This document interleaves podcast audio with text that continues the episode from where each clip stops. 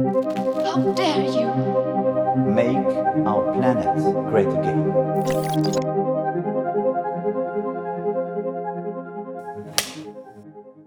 La guerre en Ukraine fait des ravages et les conséquences sont très diverses. Elle dépasse largement les frontières de ce pays, atteignant notamment nos contrées. On le sait, les inquiétudes concernent par exemple notre capacité à maintenir notre production d'énergie, mais aussi à nous alimenter, parce que ce qui se passe dans l'Est de l'Europe provoque une crise alimentaire. L'Ukraine est en effet surnommée le grenier à blé du continent. Dans ce contexte de pénurie, plus de 450 scientifiques appellent à une action pour éviter l'insécurité alimentaire et pour de nouvelles stratégies globales pour notre alimentation avec moins de produits d'origine animale, moins de gaspillage et un verdissement des politiques agricoles. C'est ainsi, estime-t-il, que l'on peut produire un système résilient et durable, alors que frappe en plus de la guerre le réchauffement climatique, le déclin des écosystèmes et de la biodiversité. Or, ce n'est pas un choix que fait euh, l'Union européenne. Mercredi 23 mars, la Commission européenne a en effet validé des mesures d'urgence pour relancer la production agricole face à la guerre, en prenant des décisions contraires avec les objectifs verts de l'UE. Alors, pour en discuter, je reçois sur le plateau du média Xavier Poux. Bonjour. Bonjour. Alors, Xavier Poux, vous êtes agronome au bureau d'études et de recherche ASCA, application euh, des sciences de l'action. Vous travaillez notamment sur le développement agricole et territorial fondé euh, sur la nature. Vous cherchez euh, par exemple le moyen de développer une Europe intégralement agroécologique d'ici 2050. Vous êtes aussi l'auteur, co-auteur plutôt, avec Pierre-Marie Aubert de ce livre Demain une Europe agroécologique, se nourrir sans pesticides, faire revivre la biodiversité. La crise alimentaire due à la guerre en Ukraine, elle appelle à une action sur la demande, vous dites avec les 450 autres signataires de cet appel.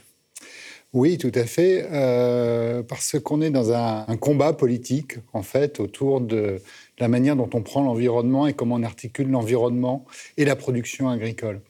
Et euh, ce qui est frappant dans le discours que vous avez dit, c'est qu'il faut relancer la production agricole, comme si à un moment, la production agricole s'était arrêtée, euh, sous des contraintes écologiques. Hein. C'est un discours qui est très porté par le syndicat agricole dominant, la FNSEA, qui est repris par beaucoup d'institutions, etc. Donc, euh, dans cette vision-là des enjeux d'agriculture, et en lien avec la, la, crise ukrainienne, en effet, la perception des choses, c'est de dire, eh bien, euh, comme il va y avoir moins de production agricole disponible, on reviendra sur les causes d'ailleurs de cette, mm. de cette euh, moindre production, ça paraît un peu du bon sens de dire, eh bien, on va produire plus. Mm. Sauf que, évidemment, ce qu'il faut savoir, c'est que ça fait quand même des décennies euh, que, euh, d'une part, les rendements agricoles plafonnent, voire euh, décroissent dans certains, dans certains endroits, sans qu'on puisse attribuer cette, mm. ce, ce, ce, ce, plafond de production à une quelconque absence de volonté de produire. Ce que je veux dire, c'est que cette volonté de produire, elle est là depuis que l'agriculture est agriculture. Donc l'enjeu, il n'est pas tellement, contrairement à ce que, encore une fois, des, tenants d'agriculture productiviste, pour les appeler simplement comme ça, euh, promeuvent en disant, ben voilà, on va libérer la production agricole et comme ça, on pourra compenser ce que l'Ukraine et la Russie euh, vont produire en moins. L'enjeu, il n'est pas là du tout. L'enjeu, il est de réfléchir à qu'est-ce qu'on fait de cette production agricole mmh. et d'avoir des marges de manœuvre qui viennent euh, d'usages différents de cette production agricole. Ce que l'appel euh, des 500 scientifiques statue de manière tout à fait claire. Oui, parce que vous avez parlé à l'instant, vous avez dit, bon, il y a les causes.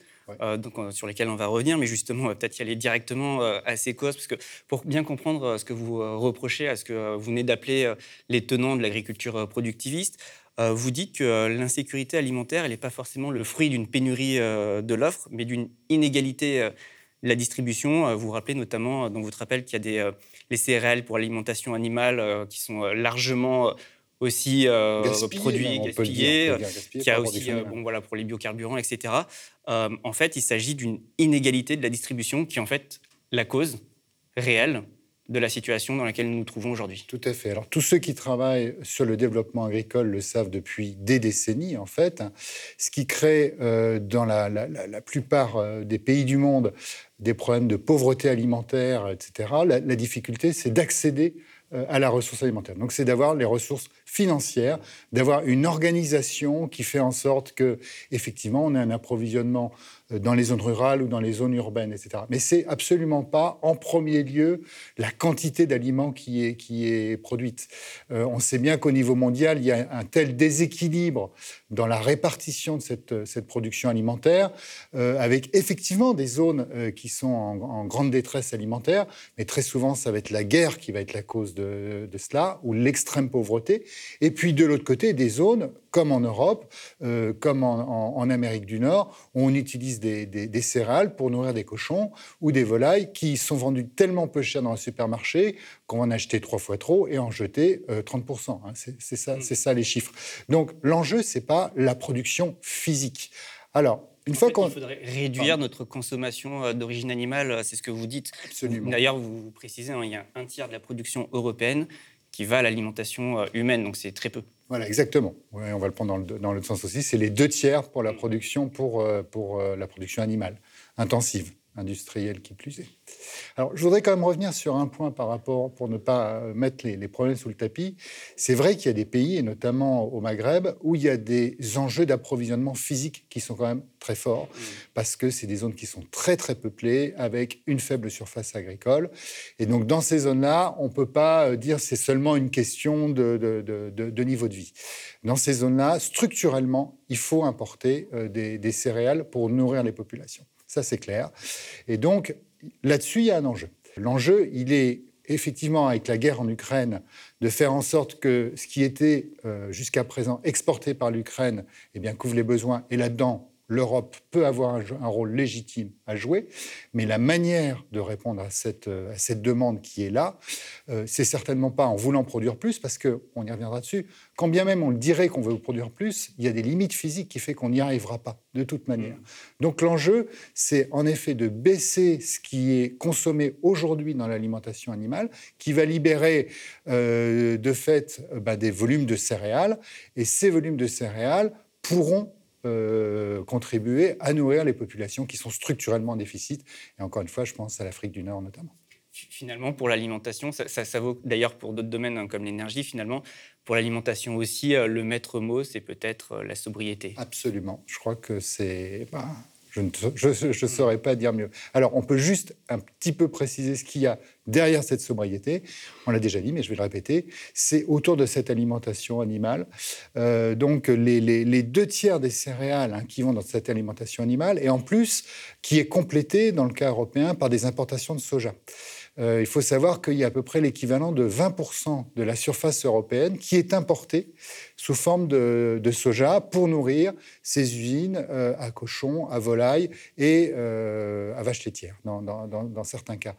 Et donc, ce qui fait qu'on a fait les calculs pour, euh, pour ce projet sur l'Europe agroécologique, on a fait les calculs, et en fait, on s'est aperçu que l'Europe était déficitaire net en calories. C'est-à-dire que l'Europe importe plus de calories qu'elle n'en produit. Et donc, la formule qu'on qu qu utilise, c'est l'Europe ne nourrit pas le monde. Ça, c'est l'image que tout le monde a de manière un petit peu implicite, mais si vous faites le bilan global, l'Europe ne nourrit pas le monde, c'est le monde qui nourrit l'Europe, et en particulier ses élevages industriels. Je reviens là-dessus, mais c'est vrai que c'est quand même la cause d'une surconsommation de céréales et d'importation de protéagineux, de soja, et on peut aller vers la déforestation, on peut aller vers les conditions de vie aussi euh, dans ces grandes exploitations qui produisent du soja, donc c'est vraiment un problème euh, global qui est, posé là. Donc, dire on va produire plus pour contribuer à la sécurité alimentaire mondiale, c'est un non-sens quand on pose les chiffres et quand on pose les, enjeux, euh, chiffres en main et, compréhension des mécanismes qui sont, à l'œuvre. Malheureusement, c'est un peu le choix euh, qui a été fait euh, récemment, puisque on l'a vu, les commissaires européens partent sur une autre direction. Ils veulent remettre en cause peut-être aussi la question des jachères, qui servent notamment à laisser au repos une partie des terres agricoles. Euh, on le voit aujourd'hui, peut-être que la Commission européenne est en train de sacrifier une agriculture durable pour produire plus. Euh, ce que vous contestez, euh, parce que c'est peut-être aussi une remise en cause de la stratégie de la ferme à la fourchette. Alors, euh, ce qu'il faut savoir, c'est qu'en Europe, euh, il y a deux camps qui s'opposent sur cette question-là. Donc, juste un mot sur la stratégie de la fourche à la fourchette que vous, que vous venez d'évoquer. Je ne suis pas sûr que tout le monde connaisse ce qu'il y a derrière. Donc, c'est une stratégie euh, qui a été proposée par la présidence de la Commission euh, européenne et notamment le, vice-président, euh, Franz Timmermans, qui est, qui est assez engagé dans les questions écologiques et qui, pour la première fois, pose vraiment la question de l'articulation de la production agricole euh, durable, on va dire, donc avec moins de pesticides. Nous, on va plus loin, on dit qu'il ne faut pas de pesticides euh, pour des raisons systémiques, mais peu importe, là, on rentre un peu dans le détail. Donc, une production agricole qui soit durable et articulée à des enjeux d'alimentation, donc moins de viande. Donc, en fait, c'est le même discours que, celui que, je viens de vous dire, pour les mêmes raisons de diagnostic, d'érosion de la biodiversité, des ressources, etc. Donc, il y a ce camp euh, qui affiche pour la première fois cette stratégie de la fourche à la fourchette, avec des objectifs qui sont chiffrés, euh, une réduction de, moitié de l'usage des pesticides, une réduction euh, des excès de... D'ici 2030. excusez-moi, ouais. une réduction des excès de fertilisation azotée, une réduction de la consommation de viande qui n'est pas chiffrée, un passage à l'agriculture biologique à hauteur de 25% et un développement de 10% de ce qu'on appelle les infrastructures mmh. agroécologiques, donc les haies, les jachères. Donc il y a ce courant qui prend en compte les enjeux de développement agricole de manière cohérente et systémique. C'est le pacte vert européen. Exactement. C'est la, de la stratégie de la fourche à la fourchette, c'est le volet agricole et alimentaire du pacte vert européen. Bon, et face à... Il prévoit également de tripler les surfaces en bio. Exactement, exactement. Donc passer à 25% de, surface bio. Euh, face à ça, on a un corps constitué d'acteurs euh, agricoles, dominé par euh, cette pensée productiviste, si je puis dire, qui est très représenté notamment au sein de la Direction générale de l'agriculture et qui est en charge de la PAC. Et donc, euh, clairement, là, ce qu'on ce a vu sur les dernières années, c'est qu'il y a un conflit euh, entre cette orientation stratégique générale, qui n'est qu'une orientation stratégique et qui est aussi une orientation stratégique. Ce que je veux dire, c'est que c'est faible d'un point de vue des contraintes, c'est fort du point de vue du discours et de l'analyse globale qui est portée. Et face à ça, on a eu une réforme de la PAC euh, qui s'est négociée euh, dans, les derniers mois, qui est encore dans les réglages de la, mise en œuvre, et qui, elle, est héritée de ce modèle euh, historique productiviste et qui est vent debout dès le départ contre cette stratégie de, la fourche à la fourchette, pour des raisons évidentes de Qu'est-ce que, ça, qu'est-ce, que, qu'est-ce que cette stratégie porte euh, dans l'essence même de euh, la production, euh, des contraintes de la production? Ce que cette stratégie dit, c'est qu'en fait, on ne peut pas faire n'importe quoi avec la nature, qu'il y a des contraintes, ce que nient un peu les, agriculteurs productivistes, si je puis dire, avec, avec tout le système. Donc, la crise ukrainienne, elle vient là et elle révèle euh, de manière, elle met à nu ces tensions qui sont, qui sont très très fortes. Alors officiellement, euh, au sein de la, de la, Commission européenne, on n'a pas abandonné la stratégie. Donc c'est présenté un petit peu comme une mesure d'urgence. Aujourd'hui, il y a la guerre, il faut produire très vite, euh, très fort, etc. C'est-à-dire qu'on nous dit qu'on va repousser les plans. Voilà, c'est exactement. Ça n'a aucun sens technique en vérité, parce qu'on parle de remettre en culture des, jachères, alors qu'ils sont très mal euh, nommés. Hein, pour un agronome, une jachère, c'est quelque chose qui est euh, dans la rotation, qui est en production, etc. Beaucoup de ces jachères, en réalité, c'est des bandes enherbées qui sont à côté des rivières. Donc, on va faire croire qu'en arrasant ces bosquets, euh, etc., on va, on va augmenter la production, mais en fait, ça va être dérisoire, ça va être très difficile à mettre en œuvre. Et donc, c'est clairement pas, même si on est dans une optique de production, c'est pas à la hauteur des enjeux. Hmm. Par contre, ce qu'on met complètement sous silence dans cette équation, c'est les engrais. Ce sont les engrais. Et il faut savoir que les engrais, euh, ils sont produits, donc les engrais de synthèse, ils sont produits à partir de gaz naturel euh, russe et ukrainien. Donc 30% hmm. des engrais euh, exportés viennent de Russie, de Biélorussie et d'Ukraine. 30%. Vous imaginez, sur un marché, c'est absolument colossal. Et donc, vous êtes agriculteur, producteur de céréales, producteur de blé, on vous dit vous allez produire davantage. La première question que vous allez vous poser, c'est où sont les engrais? Et ce qui se dessine aujourd'hui, c'est une raréfaction de ces engrais. Donc là, on a un discours qui est complètement paradoxal et qui est même complètement euh, irresponsable de ce point de vue-là. Euh, c'est exactement ce qu'on voit très bien, c'est aujourd'hui le prix de l'essence s'envole à la pompe le réflexe de tous les conducteurs, c'est-à-dire je vais rouler moins vite pour faire des économies, je vais faire du covoiturage, je vais réfléchir à deux fois à prendre ma voiture. Là, l'institution agricole en place, ce qu'elle dit, c'est il n'y a plus de pétrole, et ben on va accélérer. C'est irresponsable.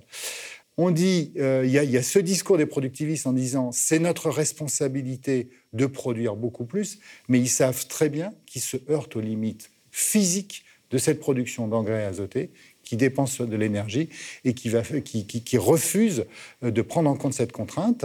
Alors, il y a des annonces qui disent on va couvrir les, les, coûts euh, d'augmentation du prix des engrais. Mais une couverture de coûts, ça ne fait pas l'approvisionnement physique en engrais.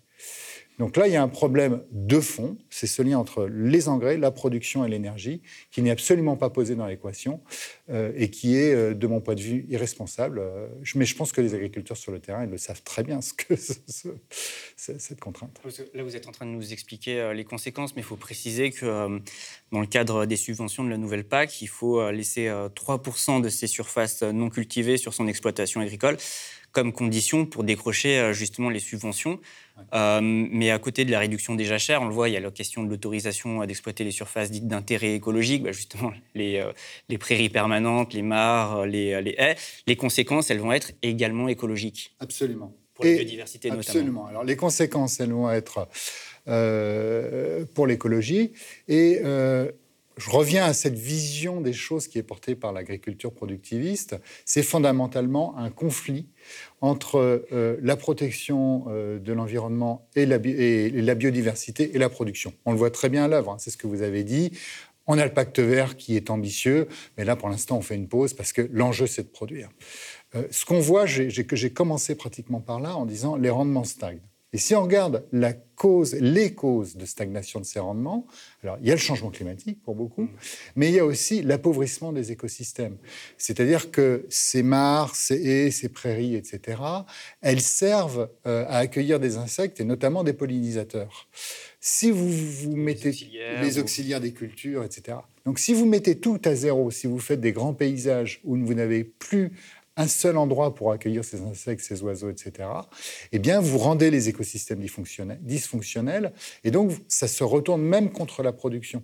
Ça, c'est quelque chose que euh, l'agroécologie met vraiment au devant et qui est qui n'est pas reconnu par les tenants de cette agriculture euh, productiviste très réductionniste et encore très empreinte d'une opposition fondamentale entre la biodiversité et la production. Alors que c'est exactement l'inverse, en. Alors justement, l'agroécologie, j'aimerais y venir, parce que c'est justement un petit peu euh, le cœur de, votre métier, euh, de vos recherches, notamment de ce livre, Demain une Europe agroécologique.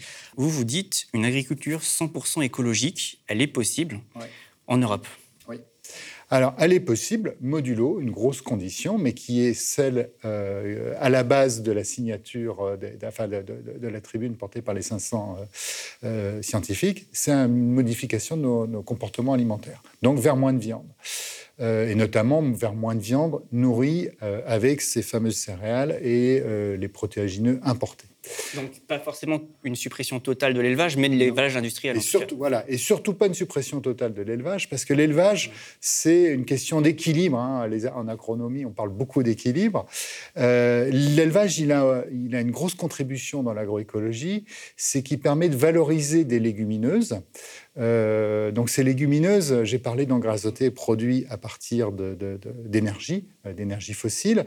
Les légumineuses, ce sont des plantes euh, donc le trèfle, la luzerne, le pois, les lentilles, etc., qui sont mangés soit par les hommes, soit par les animaux. C'est peu valorisé euh, ici. Très peu, bah, puisqu'il y a le soja importé. Mm. Donc euh, on, s'est spécialisé en céréales et on s'est déspécialisé en légumineuses.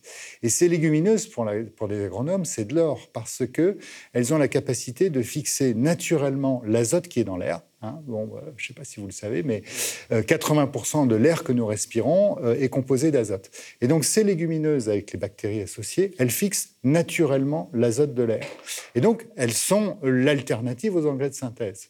Et donc l'élevage, il permet euh, les, porcs, les volailles, les, bovins mangent ces légumineuses parce qu'ils en ont besoin, comme nous, on a besoin de protéines pour, euh, pour, euh, pour développer. Euh, ces animaux mangent, mangent ces légumineuses. Et donc, quand on a des animaux, on a nécessairement dans le système agricole une part significative de légumineuses. Donc l'enjeu, c'est de les remplacer, celles qui sont euh, importées aujourd'hui, par celles qui sont produites euh, en Europe et qui permettent justement de, se substituer aux engrais de synthèse. Donc, euh, j'ai fait un petit détour, mais ça revient à cet équilibre entre pas trop d'élevage, parce que l'élevage industriel, il est néfaste pour toutes les raisons que j'ai dites, mais par contre, un élevage agroécologique combiné aux cultures, c'est euh, de l'or et c'est une, une voie à suivre et qui, c'est celle qui, va permettre de euh, sortir d'une dépendance aux engrais de synthèse et donc aux énergies fossiles. Donc tout se retrouve. ce qu'il faut savoir aussi, si on a, vous avez cité le sous-titre, euh, se, se nourrir sans pesticides, se nourrir sans pesticides, etc. Euh, l'azote, c'est vraiment une clé d'entrée qui permet de comprendre beaucoup de choses, parce que vous avez parlé euh, de l'énergie, du coup on voit l'Ukraine, on voit la Russie, etc. C'est très fort sur la biodiversité, parce que quand vous fertilisez une prairie ou quand vous fertilisez un champ, ben vous déséquilibrez le système et vous perdez ces légumineuses et vous perdez les insectes pollinisateurs, etc. Donc on a euh, une entrée par l'azote, mais ce qu'il faut savoir, c'est aussi que l'azote de synthèse favorise la croissance des plantes extrêmement rapide et appelle du coup l'usage des pesticides. Euh, parce que vous avez des plantes, qui sont un peu boostées, qui sont surboostées au-delà de, leur, fonctionnement naturel. Et donc, ce qu'on raconte dans ce, dans ce livre, c'est qu'en en revenant à une gestion beaucoup plus locale euh, de cet azote, on, baisse la dépendance euh, aux engrais de synthèse, on baisse la sensibilité des écosystèmes aux pesticides, et c'est comme ça qu'on reconstruit des écosystèmes qui sont fonctionnels. le maître euh, mot, ce serait sobriété d'un point de vue de la consommation et euh, autonomie du point de vue du fonctionnement des, des, agrosystèmes. ça a des tas de conséquences, mais je pense clairement que c'est le cap qui est, pertinent. Et la crise ukrainienne, c'est comme ça qu'on finit le bouquin, en fait. On dit, est-ce qu'aujourd'hui on croit à ce projet? Euh, on voit bien toutes les forces qu'il y a. Hein, et on, le voit avec la Commission européenne dont on parlait, le ministère de l'Agriculture en France qui, reprend ce discours de la mm. productivité, du productivisme, etc. Qui est très euh, critique vis-à-vis de la stratégie européenne. Hein, exactement, exactement. Pour les raisons qu'on a dites. Voilà, le ministère de l'Agriculture est complètement aligné euh, avec les tenants de, l'agriculture productiviste. donc on voit bien ce rapport de force qui est inégal. Mais la crise ukrainienne et la guerre, la guerre avec la Russie, c'est un moment de vérité. C'est un moment de vérité avec euh, l'énergie, les engrais, la production. Qu'est-ce qu'on fait de notre production agricole? À quoi on l'utilise? On a parlé des élevages industriels. On voit bien tous les impacts environnementaux et sociaux qui, qui, sont vraiment délétères. Euh, les, gens qui travaillent dans ces élevages, ils sont endettés jusqu'au cou, ils gagnent pas leur vie. Euh, là, le, prix de leurs matières premières va, va, va s'envoler ils sont dans une impasse. C'est le moment de dire on a des millions à mettre sur la table, on va vous aider à changer de système. C'est-à-dire que la guerre, en fait, elle nous euh, montre la vulnérabilité de ce modèle agricole. Exactement. Et elle nous dit aussi que euh, peut-être qu'il faut nous obliger aujourd'hui à repenser notre alimentation. C'est clair, exactement. Alors, pour revenir un petit peu à l'agroécologie à l'échelle de l'Europe, vous, vous fixez un cap, c'est 2050. Vous dites que c'est possible, c'est-à-dire en fait euh, une agriculture 100% euh, écologique avec les mêmes rendements et sans augmenter euh, l'espace cultivé Alors, j'ai parlé de, du changement de l'alimentation. Avec les mêmes rendements, non. Clairement non. Euh, ça, je pense que c'est un point clé du livre, c'est que beaucoup d'agronomes, euh, ou euh, Christiane Lambert, la présidente de la FNSEA, elle dit il est possible de produire plus tout en respectant l'environnement. Moi, ça fait 30 ans que je travaille dans sur ce sujet-là, c'est impossible.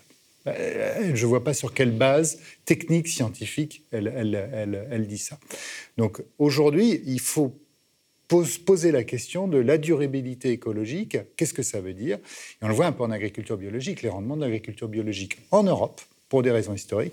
Je ne vous raconterai pas la même chose en Afrique, je ne vous raconterai pas la même chose en Amérique latine, mais en Europe, une, agriculture écologique, c'est moins de production que ce qu'il y a aujourd'hui. c'est peut-être là où justement les tenants de l'agriculture euh, productiviste peuvent vous faire la critique aussi, parce que eux, ce qu'ils disent, c'est qu'on a besoin euh, de, faire face à des potentielles pénuries futures si demain on ne peut pas produire autant Absolument. Et c'est une question qui est sérieuse, celle de la production. On va, pas il, faut, considérer ça, ce qu'on fait dans le, bouquin euh, et dans le modèle.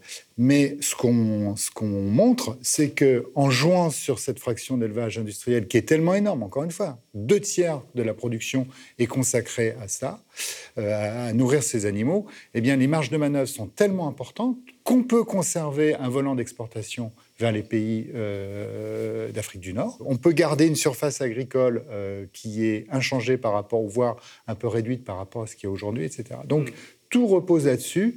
Mais ce qu'il faut voir, c'est que les critiques qui nous sont faites comparent la situation actuelle qui, je le répète, est celle de rendement qui stagne, euh, voire qui commence à faire vraiment du yo-yo. Hein. Euh, il stagne en moyenne et il y a des très bonnes et des très mauvaises années, euh, avec ce qu'on projette en 2050. Alors, c'est un exercice de prospective, hein. c'est pas c'est pas la boule de cristal et, et, pas et, et, du coup, sans augmenter non plus l'espace cultivé Non, on n'a pas besoin d'augmenter. Bah, ça, c'était une contrainte très forte de, notre quantification.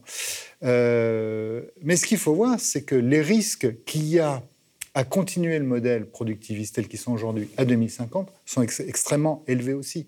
Si vous continuez à faire une agriculture qui dépend des engrais de synthèse, comme je viens de le dire, qui dépend d'irrigation à tout va, on, pourrait parler d'irrigation, mais il va y avoir des conflits, exactement. Il va y avoir des conflits énormes. Et une manifestation à ce sujet exactement, hein, en ce moment autour du marais Poitevin. Euh, C'est-à-dire qu'on va construire des bassines dont on sait qu'elles ne vont pas se remplir une année sur deux.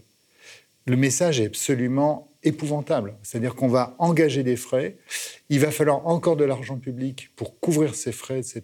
Donc on sait qu'à long terme, enfin à long terme, à une génération, 2050, ce qu'on dit, la situation de l'agriculture productiviste ne sera pas durable. Donc ce qu'on envisage, nous, c'est effectivement une rupture, il y a des choses qui doivent changer, mais ce que la crise ukrainienne montre, c'est que les fondamentaux bougent. C'est-à-dire que là, il faut réfléchir à ce que c'est que l'énergie. Il faut réfléchir à l'usage qu'on fait de nos calories, de notre pétrole, euh, l'usage qu'on fait de l'eau, etc. Et je ne pense pas qu'on ait vraiment d'alternatives qui soient raisonnables, qui sortent euh, de cette approche sobriété, autonomie, euh, réflexion sur les besoins qu'on a de produire. Voilà. Et avec ce que vous êtes en train de me dire, si on n'est pas capable de maintenir les stocks, les rendements, est-ce que dans ce contexte, comment on fait euh, pour euh, empêcher une flambée des prix, euh, la hausse des prix des denrées alimentaires? C'est un vrai sujet quand même. C'est un vrai sujet, absolument. Et là encore, c'est cet équilibre végétal-animal qui est en jeu si vous organisez, comme on le propose, une réduction de la production animale, comme ça se fait actuellement aux Pays-Bas, hein, les Pays-Bas, ils ont des problèmes. Alors, ce n'est pas les, problèmes énergétiques, c'est des problèmes de pollution euh, liés à cet élevage intensif. Et ils ont un plan de plusieurs centaines de millions d'euros pour aider les éleveurs à abandonner l'activité, il faut appeler un chat un chat, mais une activité qui, encore une fois, n'est pas rentable, qui pollue, etc., s'orienter vers d'autres activités, du tourisme, de la formation, un plan de reconversion industrielle qui est certes douloureux, mais qui est un peu inévitable. Et donc, mettre cet argent euh, au profit d'une reconversion euh, des éleveurs et une baisse de l'élevage industriel. Si vous baissez cette part d'élevage industriel, vous baissez la demande en céréales, et donc, vous maintenez les prix des céréales, puisque, puisque vous, vous faites baisser la, demande par rapport à l'offre. Donc, euh, c'est une double bonne nouvelle, parce que d'une part, euh, vous maintenez les, prix des céréales pour éviter qu'ils s'envolent, donc c'est bon pour le Maghreb, c'est bon aussi euh, pour tout un chacun, parce que l'alimentation végétale, c'est quand même la base de notre alimentation. Et ce faisant, vous pouvez aussi augmenter relativement la part du prix des, produits animaux durables. Parce que si vous nourrissez vos animaux non pas avec des céréales et du soja importé qui vont coûter très très cher, mais avec des légumineuses qui sont produites localement, de l'herbe qui, qui pousse dans les prairies, etc., cet élevage-là, lui, il va retrouver un avantage économique euh, relatif, puisqu'il dépend beaucoup, beaucoup moins des engrais de synthèse et de l'énergie.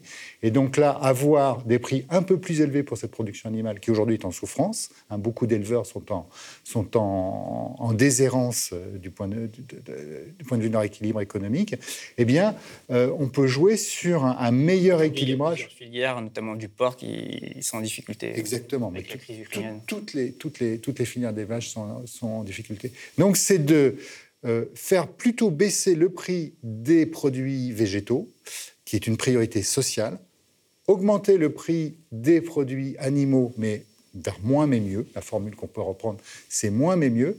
Euh, ça peut aider la production végétale. Ça ne sera pas très grave pour notre santé, ce sera même meilleur pour notre santé parce que si ça coûte un peu plus cher, on en mangera un peu moins euh, et tout le monde s'en sortira extrêmement bien.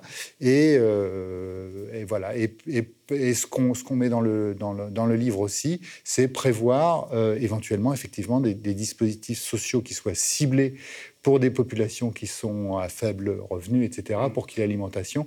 Mais le, il ne faut absolument pas avoir une approche trop générale, il faut avoir une approche beaucoup plus ciblée, euh, comme on le voit sur les carburants. Hein. C'est ce qu'on ce qu'on a vu sur le...